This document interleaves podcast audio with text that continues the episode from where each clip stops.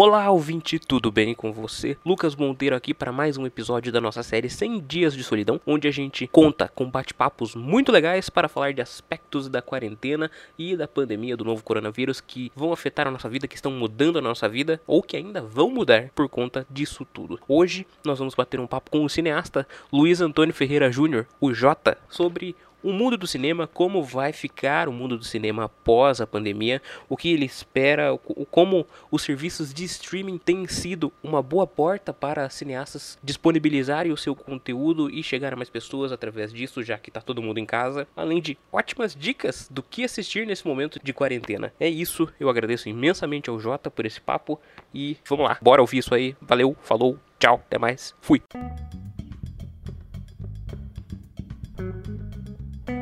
E aí, Jota? Tudo bom, querido? Tá ouvindo bem? Tô ouvindo, tô ouvindo bem. Vamos lá, eu quero saber primeiro como é que tá a quarentena de vocês aí. A quarentena tá bem. Basicamente aqui em casa só eu aqui saio pra fazer compras, mercado. Hora ou outra meu pai se, se prontifica ajudar a gente e tal. Mas fora isso, bem tranquilo. Eu tive a sorte de é, conseguir fazer home office no meu trabalho. A da Maga tá suspenso por enquanto. Fora isso, tá tudo bem. A aula dela, ela tô de férias esse mês. Vamos ver o que, que eles vão falar no mês que vem. Beleza. Então, Jota, a nossa dinâmica aqui é a seguinte: eu, o, meu, o microfone é aberto, eu vou falar bem menos que vocês e vamos tentar discorrer sobre o assunto aí o, o tempo que for necessário para isso. Vamos falar da indústria do cinema. Eu quero saber de você, quando tudo isso passar, qual vai ser o desafio da indústria cinematográfica em retomar os trabalhos? Logo de cara, imagino que é chamar as pessoas para voltar ao cinema. Uhum. Porque quando se fala da indústria, ela é basicamente um tripé de produção, distribuição e exibição. A produção e a exibição dependem bastante de você reunir muitas pessoas no mesmo lugar. A produção nem tanto, cerca de, sei lá, numa produção de Hollywood, por exemplo, você tem. Aqui, é se falar de Hollywood, você tem é, empresas de produção, né? Então você acaba falando de milhares de pessoas. Mas principalmente na exibição, são milhões de pessoas que a gente trata, né? Todo mundo junto no mesmo local e por uma pesquisa que saiu, se não me engano, no site Exibidor, é, o pessoal, assim que acabar a quarentena, eles estão esperando no mínimo duas semanas para voltar mesmo a, a frequentar lugares públicos assim e tal. Então o pessoal aparentemente está com é, bastante receio ainda em ser saudável de voltar a frequentar lugares aglomerados, lugares fechados, assim e tal, né? Então, a princípio, vai ser, eu acredito que seja você voltar a ter pessoas frequentando a exibição e manter medidas de, de, de, higiene dentro do set, né? Que assim como todas as outras empresas, é, vai precisar ter esse tipo de atenção até que a gente consiga sanar esses problemas. Isso não vai vir num futuro tão próximo. Certo. E você acredita que a, indú a indústria e as empresas vão passar a fazer um, um marketing mais agressivo para tentar chamar as pessoas de volta? É possível que aqueles investam bastante com aqueles combos que nem com balde personalizado, né?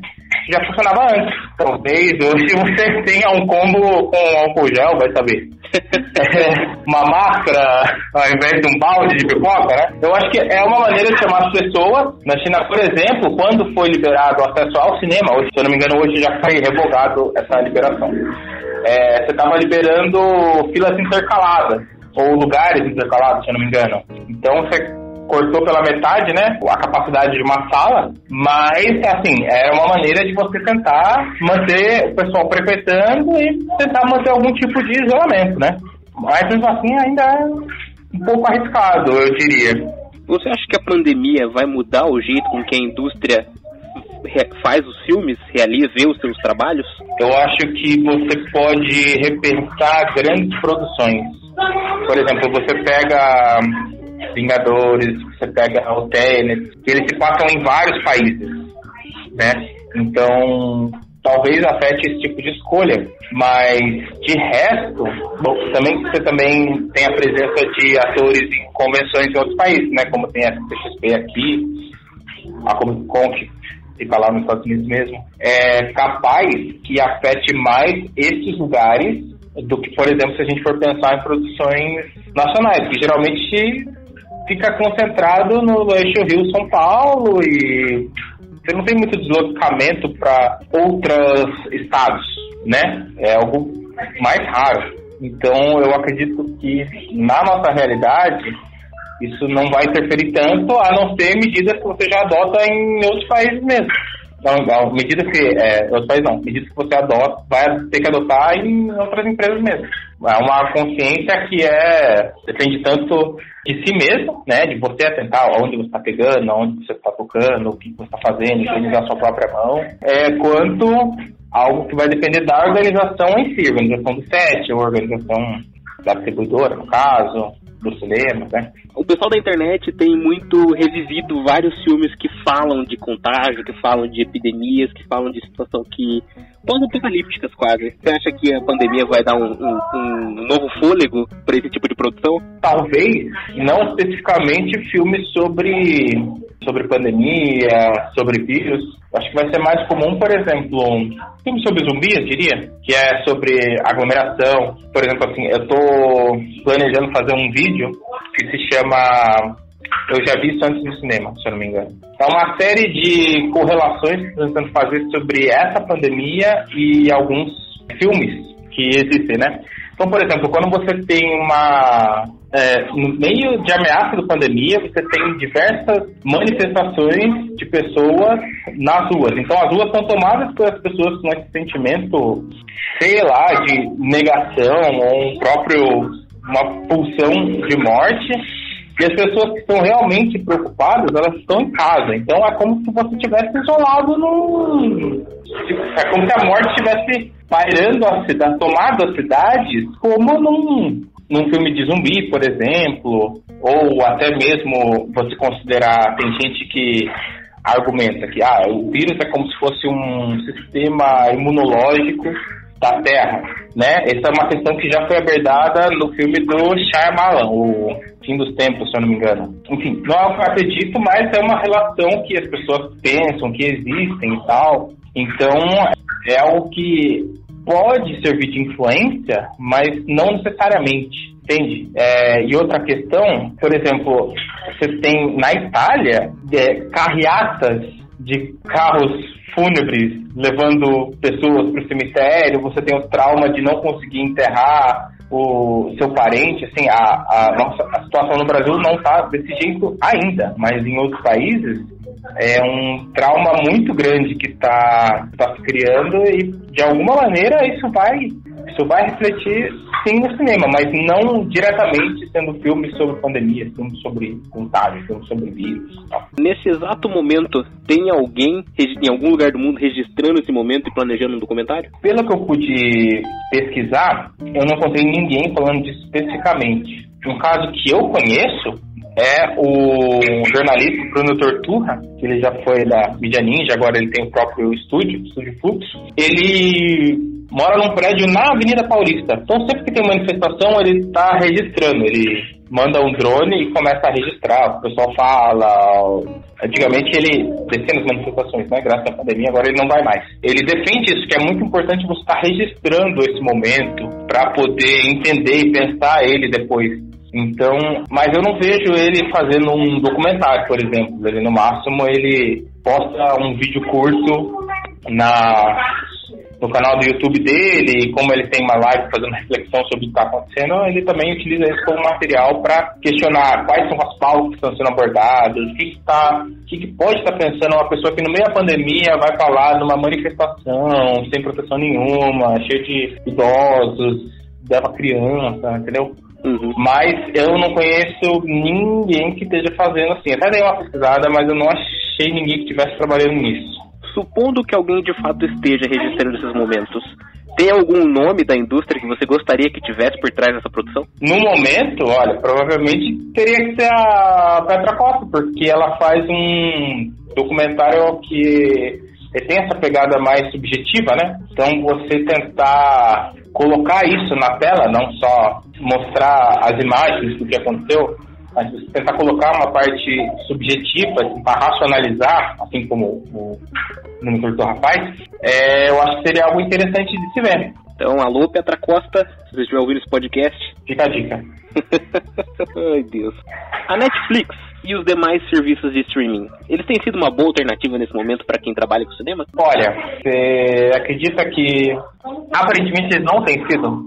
Porque esse é um, uma instrução que vem de um professor chamado Valdemar Galenogari. Ele fala que assim, ó, o pessoal tem muito medo de colocar os vídeos no on-demand, no streaming, que assim que você coloca eles online, o pessoal já pirateia. É, ele diz, pelo menos esse é o entendimento das distribuidoras, por exemplo. Então é uma vida muito curta que eles têm para negociar direitos, para vender para outros países, para vender para televisão, para vender para alguns vídeo on demand por vez e tal, né? Você vende para um canal, vende para outro, vende para um vídeo on demand, vende para outro e tal. Então você é, mata muito rápido a vida útil dessa licença. Então, principalmente para grandes produções, você pega, por exemplo, a Viúva Negra, que ia sair agora, não, não vai ter como esse filme ser, estrear, por exemplo, no Disney Plus e não estrear no cinema, sabe? Porque, até porque é um investimento muito alto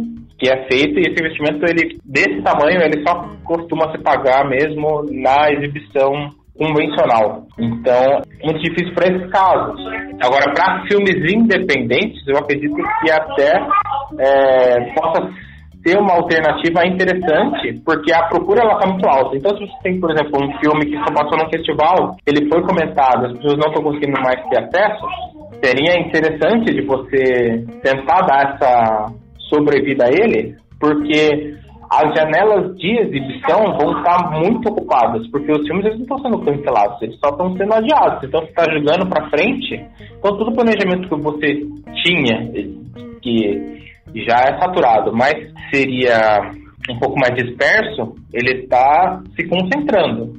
E as distribuidoras, elas, por exemplo, não vão desistir de um contrato que elas já pagaram muito alto para poder exibir o filme aqui no Brasil, para você matar ele no video on demand. Então, por exemplo, aqui, ó, mesmo que seja exibida numa única sexta-feira, um filme relativamente grande, ele vai ser exibido para tentar ganhar algum dinheiro em cima disso. Tinha algum filme que ia estrear agora no primeiro semestre que você queria muito ver e acabou sendo adiado? Eu queria levar minha filha a ver Dois Irmãos da Pixar. Aliás, estava certo de ver quando começou a ter casos aqui na minha cidade. Então a gente já falou, olha, não vai dar, não vamos levar, não vamos sair. E desde esse fim de semana ela não saiu mais pra rua, basicamente. Coitado. E mais pra frente vai estrear o Tenet, do Nolan né? E esse é um filme que provavelmente, olha, sendo otimista, ele vai ser adiado para dezembro. Com certeza. E diante de tudo isso, como é que vão ficar os festivais como Veneza, Toronto e as premiações como Oscar, esse tipo de coisa? Você acha que vai influenciar no, no calendário deles, em como vão ser distribuídos esses filmes para os jurados? Cara, meio que já é, né, distribuído para quem é, quem é jurado. No caso do Oscar, por exemplo. Mas assim, essa semana que a gente está gravando, está acontecendo o Festival de Brasília online. Então qualquer um pode acessar o site e pode assistir os filmes da programação. Só que isso não é uma alternativa para um festivais que nem você falou. Festival de Toronto, que é quando geralmente começa a corrida para o Oscar. Não é uma alternativa, justamente pelo motivo que eu falei, que você exibe um filme digitalmente e eles acreditam que vai imediatamente para o pirata, ele acaba não sendo uma alternativa para filmes que são muito grandes, para filmes que têm essa pretensão de concorrer ao Oscar. Então, assim, provavelmente alguns festivais terão a sua versão online, você até consegue fazer algum bloqueio por região, né? Por conta da tecnologia, faz uma autenticação em duas etapas, igual, sei lá, WhatsApp Telegram, mas da maneira com que era feito, você simplesmente transportar ele para online é bem difícil de acontecer, viu? Então, ou são filmes menores passando online, ou eles são adiados, são cancelados. Todo o festival que passa paralelo a Cannes, ele já foi cancelado. O festival em si, ele é em maio, se eu não me engano. Parece que ele não foi cancelado ainda, mas talvez ele seja adiado. É assim, você vai adiando até que cancela, né? Na questão do Oscar, especificamente, segundo o próprio Valdemar, que ele mora nos Estados Unidos, o professor ele disse que provavelmente ele vai ser adiado para final de março, começo de abril, E assim é, como o festival é adiado, as datas também, né, para receber produções acabariam sendo estendidas também. Então, é possível que ainda haja um que vem. E você acha que depois disso tudo as pessoas vão passar a olhar de um jeito diferente para arte, para o cinema, que agora basicamente está todo mundo sem, né, sem muito acesso, sem ter a experiência do cinema. Você acha que as pessoas vão dar mais valor, vão olhar de um outro jeito? Olha, é difícil fazer esse tipo de reflexão, sabe? Porque muito do que a gente está consumindo, ele continua sendo o que o pessoal já consome. É filme estrangeiro, que você tem vários preconceitos falando, olha, que não tem investimento falso, é mentira. Várias locações é, já foram mudadas por conta de é, investimento, de renúncia fiscal, né? Então, assim, se não tem estudo, sobre um assunto, se não tem alguma pessoa grande falando sobre isso, não tem as pessoas sabendo e defendendo quem trabalha com isso, né? Além do que a condição de trabalho das pessoas também não é algo que costuma chegar nos grandes canais, ou sequer costuma ter o interesse das pessoas. É bem difícil, acho que vai continuar mais mesmo na prática. Na prática, acho que continua mais mesmo porque pessoas consumiam, elas continuam consumindo e pela falta de informação mesmo. Então acho que não vai haver grandes mudanças no que elas pensam, talvez no que elas consomem. É capaz que as pessoas percebam a comodidade de ficar assistindo em casa e repensem mais vezes o ir ao cinema, repensem ainda mais do que elas já faziam. Então, eu não acho que vai ter grandes mudanças para melhor, por exemplo. E o que você anda consumindo? O que você anda assistindo aí para matar o seu tempo? Faz alguma recomendação aí para o nosso ouvinte? Quando pode ser já vai estar acabado o Big Brother? Acho que sim. Não sei.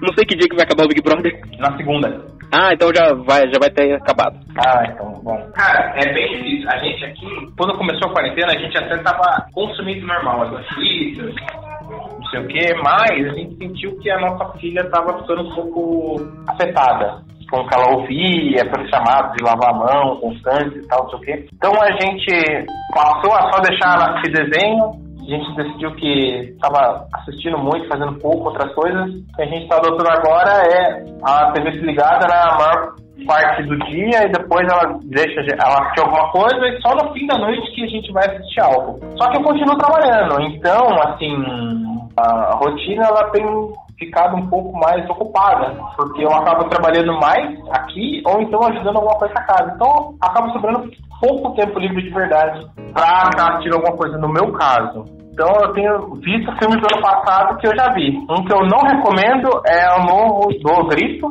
da franquia O Grito. Não recomendo mesmo. Achei que foi uma péssima escolha. Tem o Força, que todo mundo acho que já assistiu, que foi até ok. O The Circle Brasil foi um reality interessante de se pensar. E agora tô querendo assistir o. Ah, o filme que eu assisti com a minha filha. E é muito bom. Homem-Aranha no Aranha Verso, cara. Eu não tinha assistido. Olhei. É bem legal, hein? O filme é bem legal. Bem legal mesmo. mesmo. Nossa. Minha mãe é uma peça 3 também. Assisti com a minha esposa. Maravilhoso.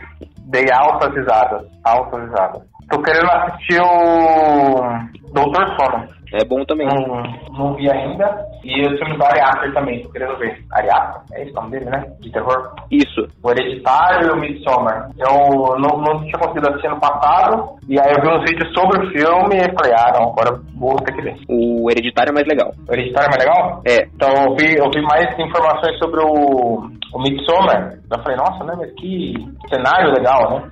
O cenário, sim, a, toda a fotografia desse filme é lindíssima. Uhum. Então esse é o cara que tô querendo mandar ver. Então, pra gente finalizar aqui, Jota, você acha que o mundo nunca mais vai ser o mesmo após essa pandemia? Nunca mais? Eu acho que em algum momento vai. Só não vai ser no futuro a médio prazo. Acho que a gente vai continuar com medidas de precaução por uns dois anos ainda, eu diria. Eu acho que vai demorar bastante para ter alguma vacina que efetivamente seja eficaz, ou quando tiver, que ela acabe chegando aqui pra gente. Então, assim, por motivos diversos, né? Então, acho que a gente vai ficar indo e voltando da quarentena e vai continuar com frasquinho de álcool gel, se cuidando, tomando cuidado aonde vai, tomando cuidado na onde que toca e vai acabar adotando isso como uma realidade. Assim, uma coisa que eu e minha noiva, a gente é, logo de cara já encarou é que assim, quando a gente desistiu de ficar assistindo o jornal o tempo todo, é porque assim, cara, não tem muito o que fazer é se cuidar, é adotar, colocar isso na sua rotina. Quando eu desço com o cachorro, a gente volta, lava as mãos, quando faz alguma compra, lava as embalagens. Isso já entrou bastante como parte da nossa rotina. É mais fácil pra gente que é adulto. É um pouco mais difícil quando você tem é, que olhar para uma criança, ela não entende, fica entediada, né? Se a gente, que é adulto, já fica entediado de estar aqui, que dirá ela, né? Que não consegue entender direito como funciona. Mas por enquanto a gente está conseguindo lidar bem com isso. Mas eu acho que assim, aceita que vai ser menos pior. Na moral, essa é a minha dica. Beleza. Jota, onde é que as pessoas te encontram? Onde é que elas encontram o seu trabalho? Deixa suas redes sociais aí. Cara, atualmente não me encanta lugar nenhum que eu tô em casa, né? Mas você pode entrar no Spotify, no Instagram, no site Enfim Cinema. Se você procurar qualquer um desses, qualquer um desses lugares, você vai encontrar o meu trabalho. Aliás, ó, uma dica que eu descobri agora, que se você procurar por meu vizinho Totoro, um dos primeiros links é um link pro meu site. Eu vi que tava com muitas visualizações, porque justamente porque ele tá aparecendo logo na primeira página do Google. Mas não tem ninguém lendo, as pessoas entram no site e saem. Vazam, vem um texto e vazam. Então, é uma maneira fácil de encontrar o site, mas não é uma maneira que tá fazendo com que as pessoas leiam o que eu faço. Tô querendo trabalhar mais, sei lá, com vídeos, ou voltar pro podcast. Podcast faz tempo que a gente não grava. Tô tentando voltar, mas como eu falei, a rotina agora tá ainda mais demandada, então está sobrando pouco tempo para fazer outras coisas. Mas é isso, vou acessar mais no Instagram. Acho que é garantido. Enfim Cinema, gente. Arroba Enfim Cinema, então, pessoal. Jota, muito obrigado pela sua, pela sua contribuição com a gente, pelo papo. Eu tenho certeza que foi Eu muito... que agradeço por, por estar aqui nesse novo podcast Opinião Pública. Maravilhoso. É isso. Boa quarentena para você, para sua família. Para vocês também. Até mais. Falou, lavem as mãos, gente.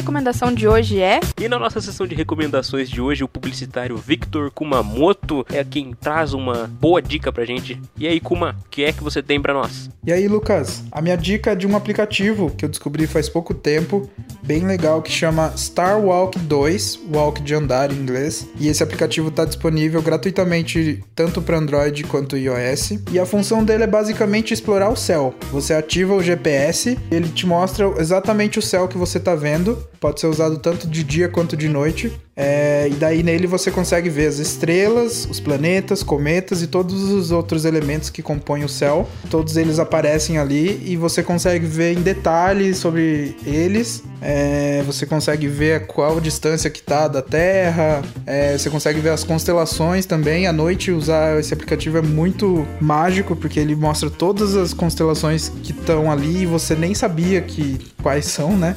A gente conhece só os básicos, mas você conhece, pode ver todos ali com o aplicativo. Bem fácil de mexer e eu acho que é, um, é uma boa opção até para usar junto com as crianças, né? Porque o céu é um tema assim que agrada todas as idades, eu acho. Ele é bonito, é mágico, né? E se você tiver sorte de pegar um, uma noite bem estrelada e limpa assim, você consegue ver certinho junto com o aplicativo as estrelas e tudo mais. Eu uso aqui quase todos os dias já usei com, com os meus sobrinhos, eles adoraram. É muito completo e as informações são confiáveis porque vem direto da NASA e é traduzido para o português, fácil de entender. E, e, é isso. Fica a minha dica aqui, baixem porque é bem legal mesmo e vale a pena nessa quarentena a gente explorar o céu que a gente muitas vezes passa até despercebido, né? Na correria e com o tempo livre que a gente está tendo agora, vale a pena brincar um pouco e, e, explorar. Para quem não tem telescópio, esse aplicativo aqui é, é bem interessante mesmo. O podcast Opinião Pública fica por aqui. Agradeço imensamente a sua audiência, ouvinte, e até o próximo episódio.